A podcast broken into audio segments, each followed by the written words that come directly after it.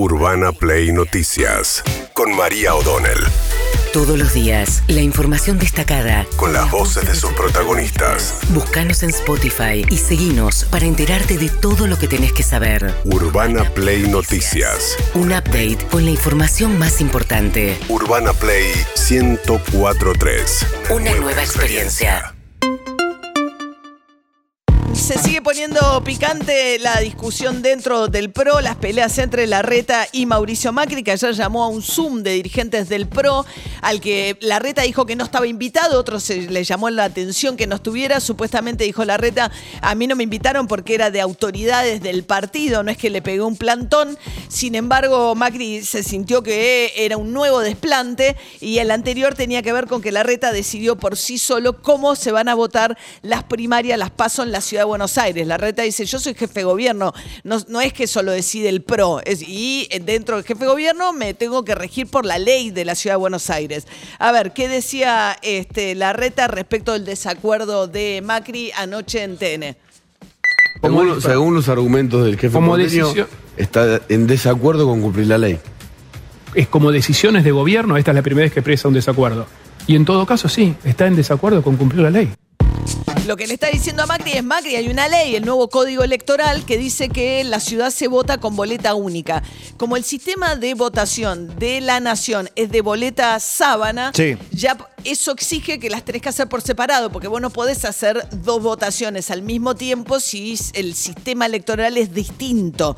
Eh, la boleta única es que todos los candidatos de todos los distintos partidos están en un mismo papel, en una misma boleta. El sistema sábana, ya saben ustedes, que es el que tiene cada, eh, eh, cada, eh, Cada partido distrito va todo o cada junto. candidato Claro. tiene individualmente su boleta. No es la, una sola boleta para todos. Que es distinto. Es que distinto, es distinto. Bien, mientras tanto también dijo Larreta que bueno, que el candidato que Macri quiere imponer, que es Jorge Macri, bueno, si alguien le objetara los papeles, porque es intendente de Vicente López, cosa que ahora dice, che, ¿no debería renunciar a ser intendente Vicente López? Y además cumple con los requisitos para ser candidato en la ciudad. Mirá, yo hablé con él, él de alguna manera nos mostró toda la evidencia que dice que sí, que puede ser candidato. Obviamente la última palabra, si alguien lo cuestiona, se la tiene la justicia. Pero en esto él mostró la- los datos, la evidencia, los papeles y por lo menos a mi entender, según lo que mostró, puede ser candidato.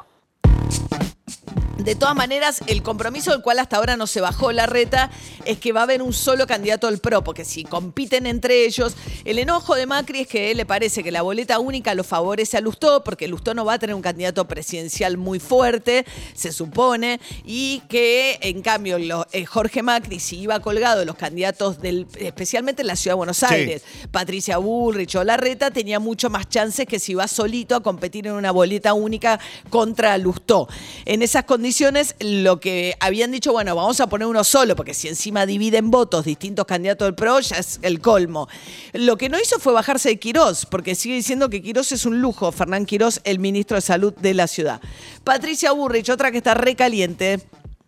será la reta el que tomó la decisión. Yo no tuve ninguna para tenerlo a Macri o no tenerlo a Macri. Si yo tomé una decisión de una candidatura hace tiempo eh, con mucho esfuerzo vengo creciendo en el contacto popular, así que en ese sentido, digamos, yo no he tomado una decisión.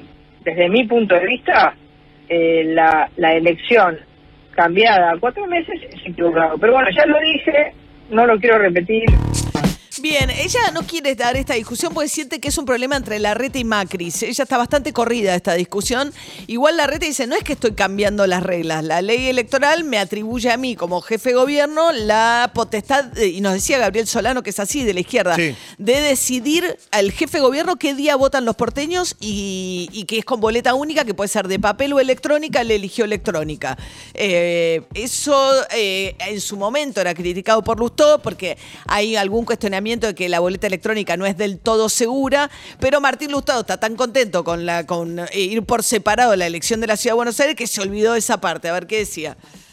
Yo lo primero que diría, lo primero que le preguntaría es ¿Qué es exactamente lo que lo desilusiona? ¿Que la regla sea clara? ¿Que se cumpla la ley? ¿Qué lo desilusiona? ¿Que usemos la boleta única como él promovió como presidente para todo el país y no la logró sacar? Aparte, él cuando eh, hizo ese gesto de renunciamiento, que no va a ser candidato, habilitó a liderazgos nuevos y habló de que no quiere más liderazgos mesiánicos ni el dedo. Bueno, acá no hay más dedo. Boleta única, lo único que vale es el dedo del elector o la electora, de aquel que va ese día al cuarto oscuro y elige dónde apoyar el dedo para ver qué eh, proyecto, qué candidato avala. Nada, entonces no, no entiendo lo que está diciendo.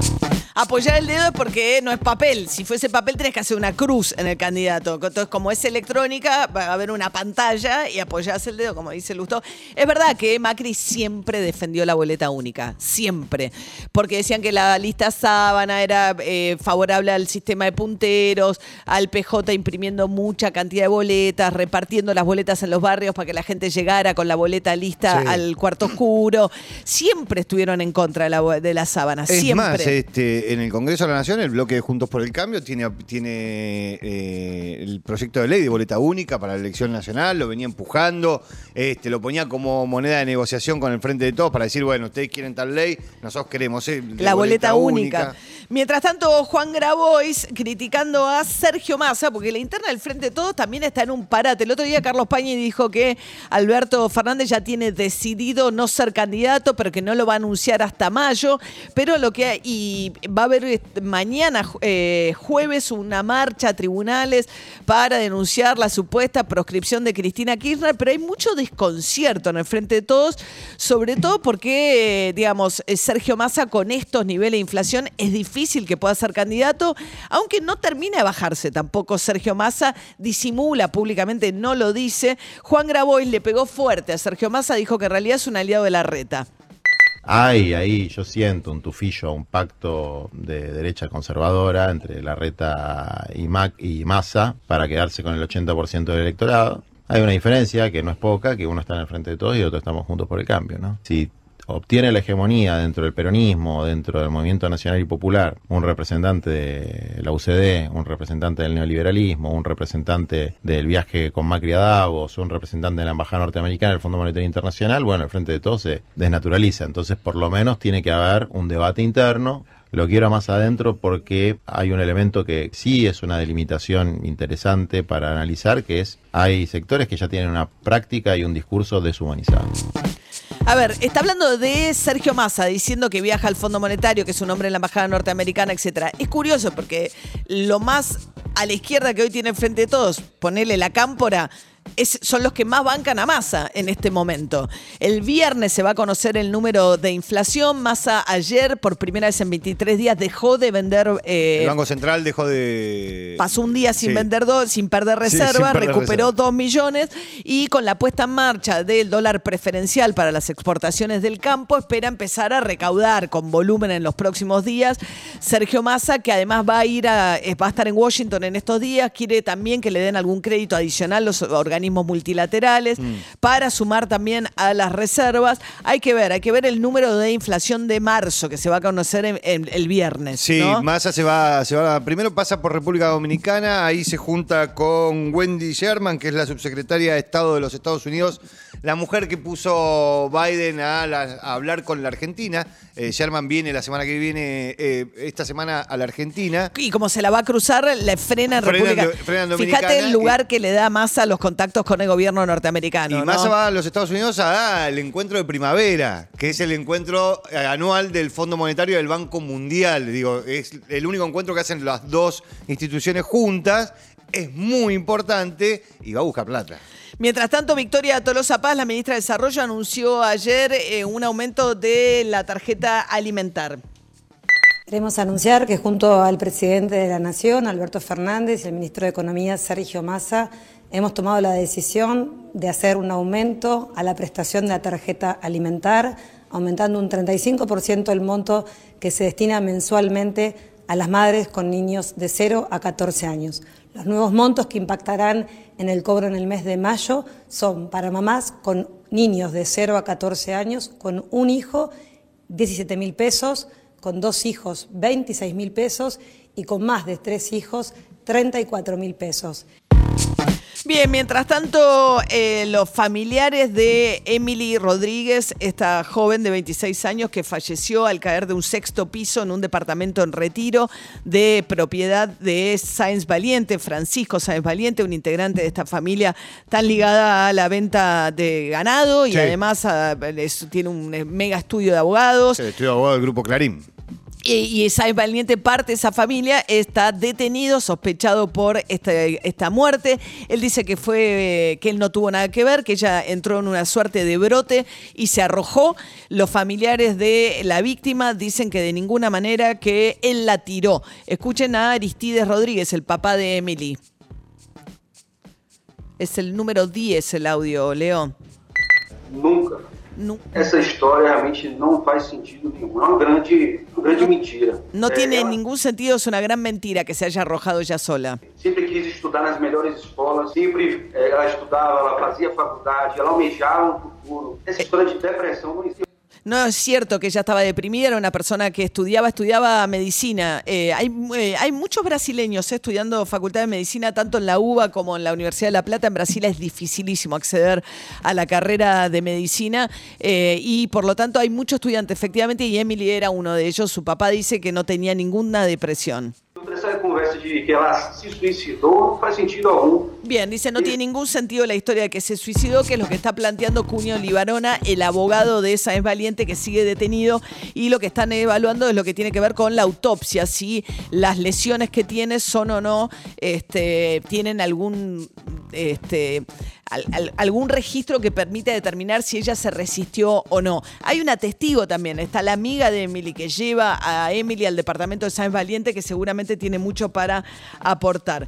Mientras tanto, ayer hubo una marcha en Rosario, frenaron las escuelas porque en un tiroteo de noche el fin de semana pasado, dos frentes de dos escuelas separadas por un radio de 15 cuadras recibieron tiros en el frente. El testimonio de la concentración y la plaza ayer.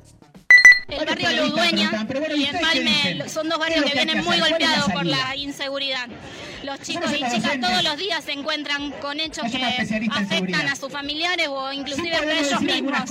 Hemos tenido alumnos baleados también en balaceras y que aún hoy están en recuperación. Necesitamos ayuda realmente del gobierno. La escuela ya es un lugar de, de tranquilidad y en este momento esto no está pasando. Bien, mientras tanto vuelven también este, los casos de inseguridad que golpean a colectiveros y pasajeros en el Gran Buenos Aires.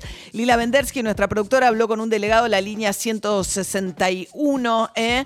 Eh, no, de La De Perlita, perdón, la, la Perlita en General Rodríguez que contó que eh, están parando ahora los de La Perlita porque eh, a la medianoche pasaron por una, eh, en una rotonda, subieron dos personas armadas, un chofer eh, lo hicieron bajar en la rotonda, le pegaron un culatazo en la, en la cabeza y esta es la razón por la cual ahora hay paro de colectivos que circulan por la zona oeste de la empresa La Perlita, Moreno, Merlo y Tuzaingó, líneas 311, 501, 429 y 422. Hay otro paro de colectivos que tiene que ver con una discusión sobre el pago de eh, subsidios. Todo eso figura en nuestras redes sociales porque es una gran cantidad de números de colectivos, de línea colectivos. Arroba de acá más eh, ok, ahí tienen toda la información. Urbana Play Noticias.